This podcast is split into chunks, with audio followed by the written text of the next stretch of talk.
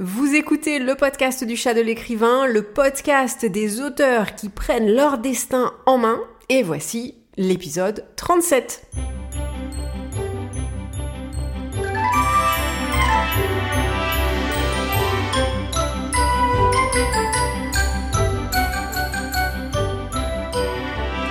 Vous rêvez de vivre de votre plume? Alors détendez-vous, libérez votre imagination et découvrez ce qui est possible. C'est l'heure du podcast du chat de l'écrivain, présenté pour vous par l'auteur de la série best-seller 16, Caroline Vermal.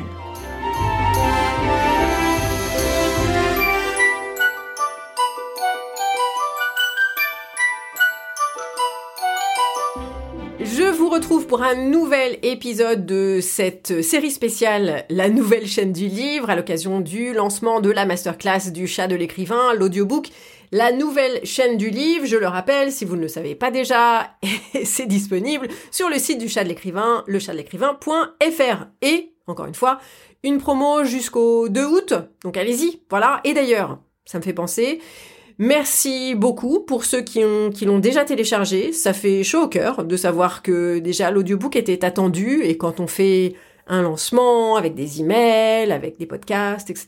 Bah, c'est sympa de voir qu'il y a du répondant derrière. Et d'ailleurs, certains d'entre vous m'ont déjà envoyé un mot pour dire waouh. Ça, c'est, c'est Valérie qui m'a dit euh, waouh. Ok, au niveau du mindset, c'est waouh. Alors, W-A-O-U-H, tout en minuscule, tout en majuscule, avec plein de points d'exclamation. J'ai envie de dire, je ne rêve pas d'une meilleure réception. Donc si vous avez des waouh euh, à me faire euh, passer suite à l'écoute de cet audiobook de 4 heures et 17 minutes, bah n'hésitez pas parce que ça me fait hyper plaisir. Voilà, c'est aussi simple que ça. Alors, l'extrait d'aujourd'hui, c'est sur donc la deuxième partie, le deuxième pilier euh, du métier d'auteur, c'est vendre. Hein, c'est tout simplement. Alors j'appelle ça vendre parce que bah voilà, euh, pour gagner sa vie en tant qu'écrivain, il faut vendre des livres aux lecteurs.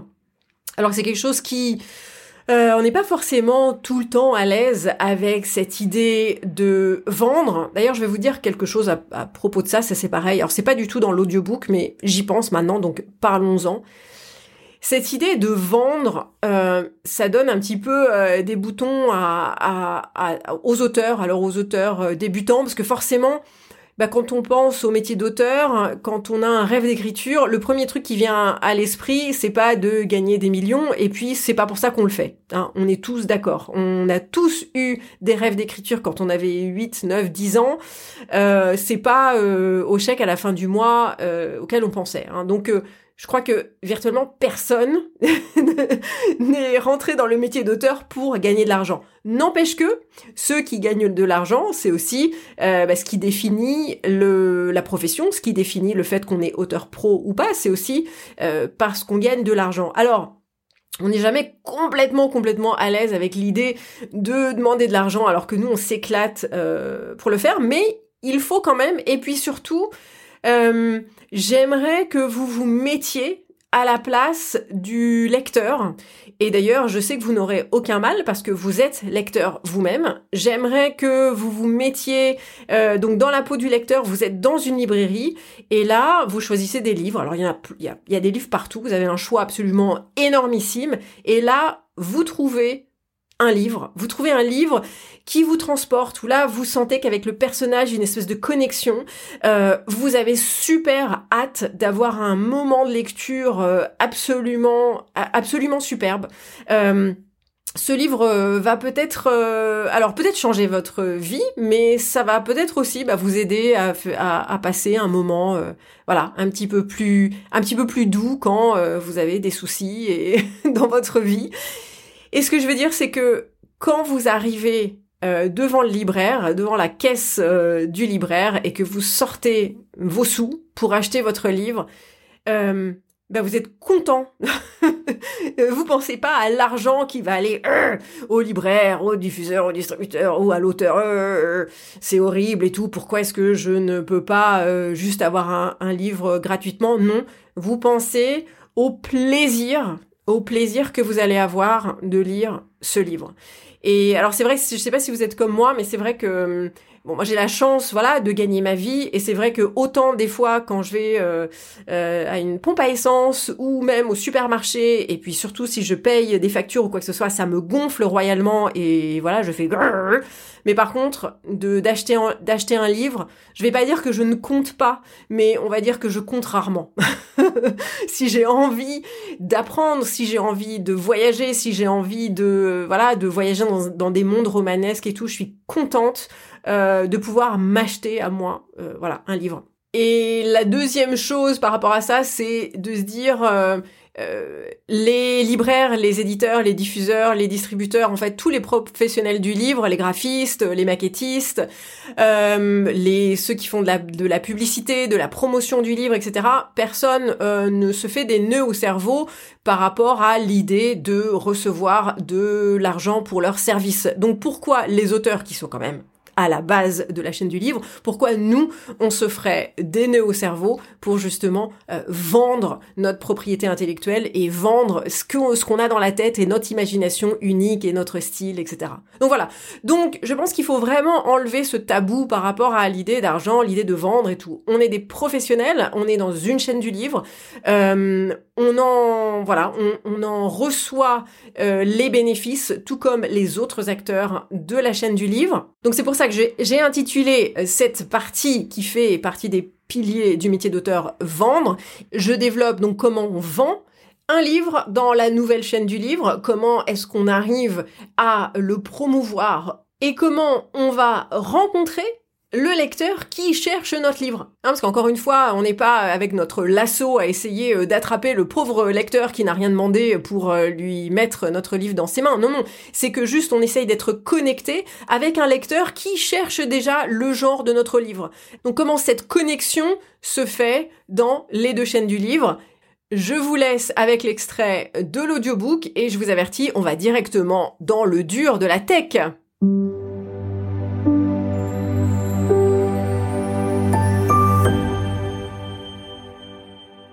La SEO.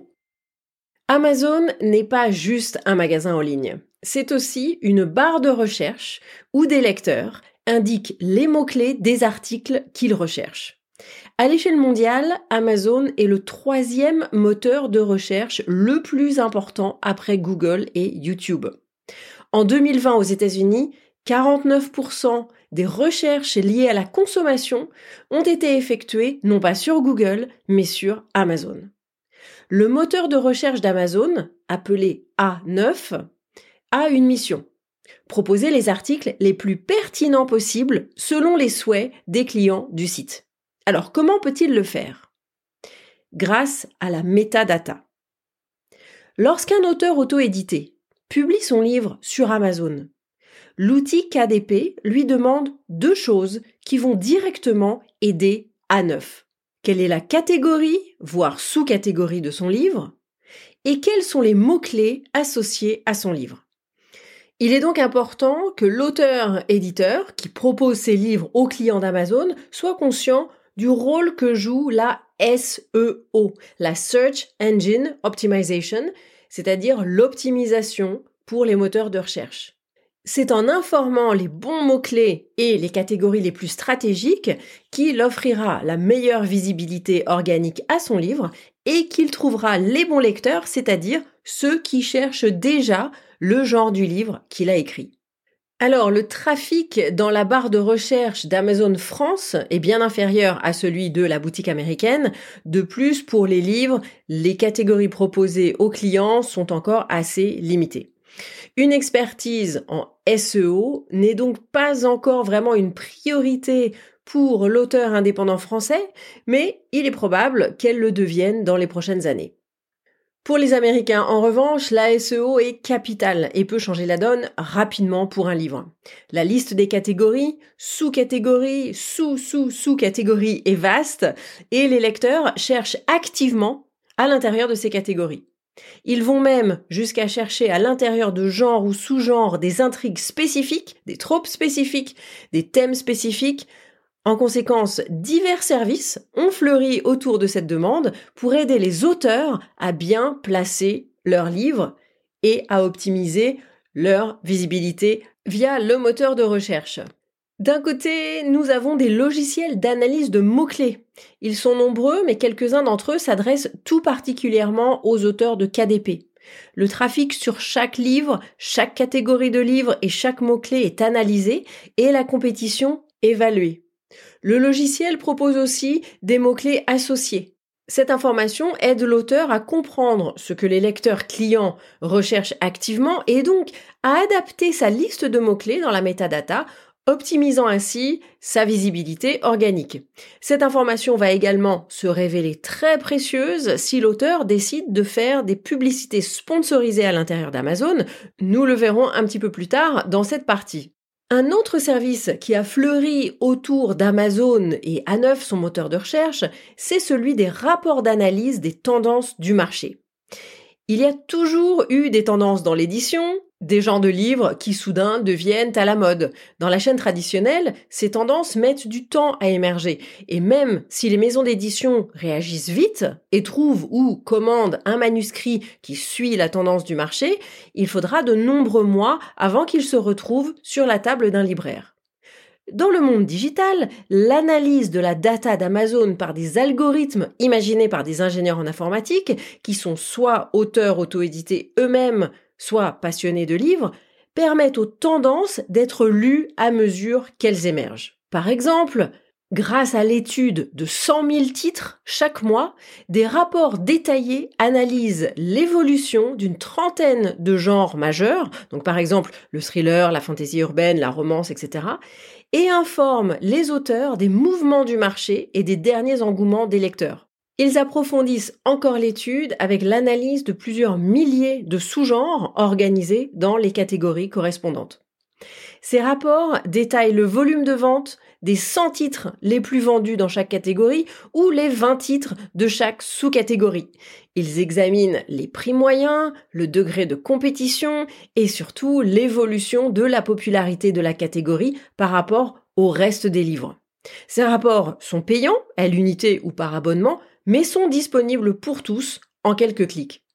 L'accès facile et relativement peu coûteux à ces études de marché pointues, vulgarisées et surtout quasi immédiates aura des répercussions importantes sur ce que les auteurs professionnels et prolifiques à l'affût de ces tendances choisissent d'écrire. Nous reviendrons à ce sujet un petit peu plus tard. Mais pour l'auteur américain qui débute et qui veut simplement que son livre jouisse d'une visibilité organique optimale, ces nouveaux outils vont lui permettre d'affiner sa metadata et placer son titre dans la meilleure catégorie et ce dès la création de son e-book ou de son brochet. Et ensuite, il peut la changer quand il veut à mesure que les tendances du marché évoluent. L'importance de la SEO n'ayant pas tout à fait encore traversé l'Atlantique, revenons à ce qu'un auteur français peut faire en France pour donner une chance à son livre Abordons maintenant les moyens de promotion. Les médias. Qu'est-ce qui vend les livres en France? La première réponse qui vient à l'esprit, c'est les médias. Les médias ont des relations privilégiées et bien établies avec les maisons d'édition. Plus la maison est grande, plus l'influence est profonde. Les auteurs stars des grandes maisons vendent beaucoup de livres parce que des magazines aux grands journaux à la télévision, on parle beaucoup d'eux. Et c'est exponentiel.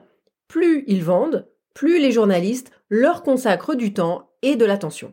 Les auteurs publiés par les maisons d'édition passent par un rituel avant la sortie de leur livre. C'est celui du SP, le service de presse. Une partie des exemplaires tirés sont destinés à une liste de journalistes établi par l'attaché de presse de la maison d'édition. Ces exemplaires sont bien sûr envoyés en amont de la sortie en librairie, avec pour chaque journaliste un message dédicacé par l'auteur lui-même. Alors, à noter que l'envoi d'un SP à un journaliste ne garantit aucunement un article, mais les journalistes, connaissant souvent personnellement les attachés de presse ou les éditeurs de la maison, eh bien, un envoi a au moins une chance de se transformer en un article. Alors on peut penser à de très très nombreux auteurs qui ont bénéficié de cette méthode, mais toutefois, regardez de plus près les articles sur les auteurs qui vendent le plus de livres en France, et vous verrez qu'ils sont étonnamment discrets, et je mets discrets entre guillemets. Je cite par exemple un article de West France de mai 2021 intitulé Qui est Virginie Grimaldi, cette romancière inconnue au succès fulgurant? Je cite l'article. Une notoriété faible, une présence discrète dans les médias et le silence de la critique n'empêchent pas la romancière girondine Virginie Grimaldi de rencontrer un succès fou avec ses romans. Fin de citation. Et pour rappel, le succès fou a continué depuis et il est de 877 000 exemplaires vendus en 2021. Je cite aussi cet article du Figaro de mars 2022 sur Melissa d'Acosta, qui figure à la huitième place du classement des dix auteurs les plus lus en France en 2021. Donc je cite sans être connue des journalistes littéraires et très peu du grand public, Melissa d'Acosta a vendu l'an dernier plus de 600 000 livres. La discrétion réussit à cette romancière. Les journalistes littéraires n'ont donc pas activement participé au succès de ces autrices, mais sont-elles réellement discrètes? Quand on dit discrète, on s'imagine des autrices un peu ermites, enfermées à double tour dans leur tour d'ivoire, ou carrément divas et qui ne révèlent rien ni sur leur vie ni sur leur art. Alors maintenant, vous allez sur Instagram et vous voyez à quel point ces autrices sont discrètes. Le compte Insta de Virginie Grimaldi compte plus de 2000 posts pour 130 000 followers. Elle publie des textes et des images hyper personnelles plusieurs fois par semaine. Un post est particulièrement parlant, c'est celui du 14 juin 2022 où elle annonce qu'elle quitte les éditions Fayard car leurs valeurs ne sont plus en phase. À l'heure où j'écris, ce post après de 500 commentaires de fans qui déclinent le même thème dans leurs commentaires, qu'importe l'éditeur, ce n'est pas lui qu'ils suivent, mais Virginie. Et quoi qu'elle décide de faire, on peut parier que les fans sur les réseaux le sauront bien avant les lecteurs de journaux, et les journalistes se contenteront, comme lors de l'annonce du départ de Fayard, de rapporter ce qui a déjà été publié, partagé et commenté sur Instagram. Donc silence dans les médias, mais proximité maximale sur les réseaux, la discrétion, entre guillemets, d'un auteur peut donc se révéler être un euphémisme pour un abandon de la critique littéraire dans la presse comme premier moyen de promotion d'un livre. Mais ces exemples sont surtout une invitation à interroger, à questionner le rôle réel que jouent les médias traditionnels dans le succès d'un livre, même publié par la chaîne du livre traditionnel.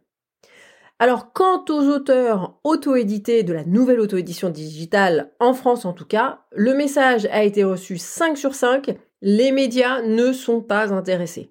Et quand ils s'y intéressent, c'est presque pire. Les rares articles de presse à propos des auteurs auto-édités qui ont réussi se sont révélés être des brûlots contre Amazon et ces brûlots répètent la rengaine fatiguée de, entre ces auteurs qui ne respectent pas la chaîne du livre. Les médias, ce n'est pas juste le contenu éditorial, c'est aussi la publicité, mais les coûts publicitaires sont tels que les maisons d'édition n'envisagent l'achat d'espace que pour une fraction des livres dans leur catalogue, et à plusieurs milliers d'euros l'encart, c'est bien sûr hors de portée des auteurs auto-édités. Donc, des publicités aux articles de presse, à la télévision, les médias traditionnels appartiennent clairement à la chaîne du livre traditionnel.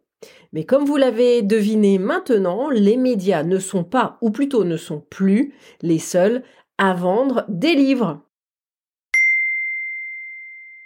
La newsletter.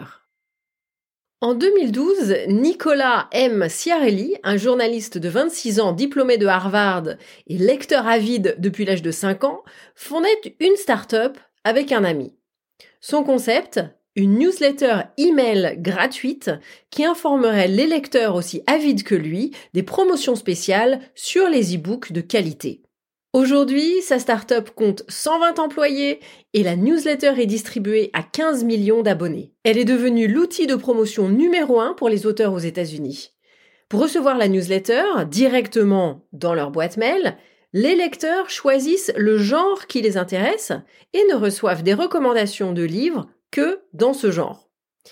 Les auteurs auto-édités et les maisons d'édition doivent postuler pour pouvoir avoir une place dans la newsletter, puis un comité sélectionne les titres mis en avant selon des critères rigoureux. Donc on y voit de tout, des grands auteurs aux petits auteurs, des maisons d'édition prestigieuses aux jeunes auteurs indés, mais pour une fois, l'auto-édition loin d'être le cousin pauvre, a clairement la part belle. Une fois que son livre a été choisi, l'auteur ou l'éditeur, ou l'auteur-éditeur, doit payer pour confirmer sa place dans la newsletter.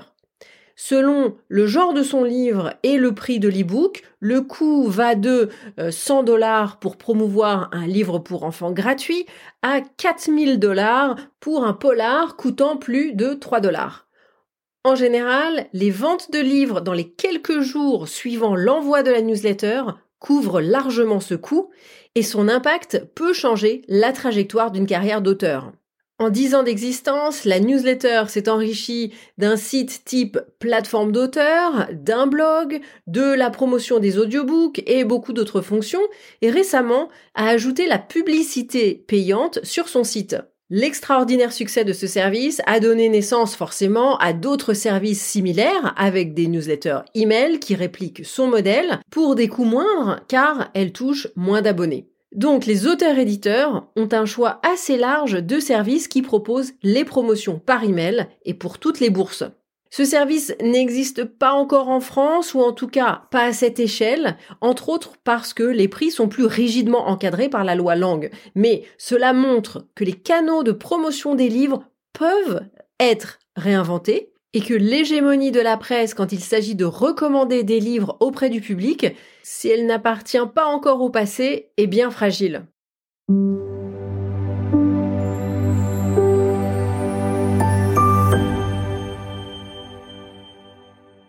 C'est la fin de l'extrait pour aujourd'hui. Alors, si vous téléchargez l'audiobook euh, sur euh, le chat de l'écrivain.fr, d'ailleurs, entre parenthèses, petit rappel, il y a une promotion, spécial lancement jusqu'au 2 août à minuit. Bref, si vous téléchargez euh, l'audiobook, vous allez voir que ensuite, euh, après l'extrait, qu'est-ce qu'il y a? En fait, je parle des réseaux sociaux et de leur importance, ou pas d'ailleurs.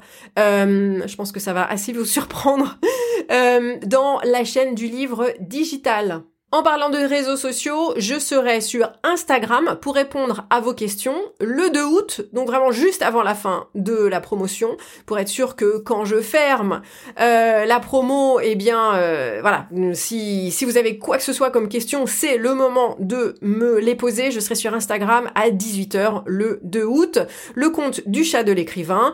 Si vous voulez m'envoyer des questions euh, euh, à l'avance par email, bah pourquoi pas, caroline at le chat de l'écrivain.fr, j'y répondrai à ce moment-là en live, d'ailleurs ça m'aidera parce que pour l'instant je ne sais pas exactement ce que je vais dire, donc j'aimerais bien quand même que vous soyez euh, bah, live avec moi, comme ça vous pourrez, euh, voilà, vous pourrez me poser toutes vos questions. Et puis je vous retrouve demain pour un autre extrait, à bientôt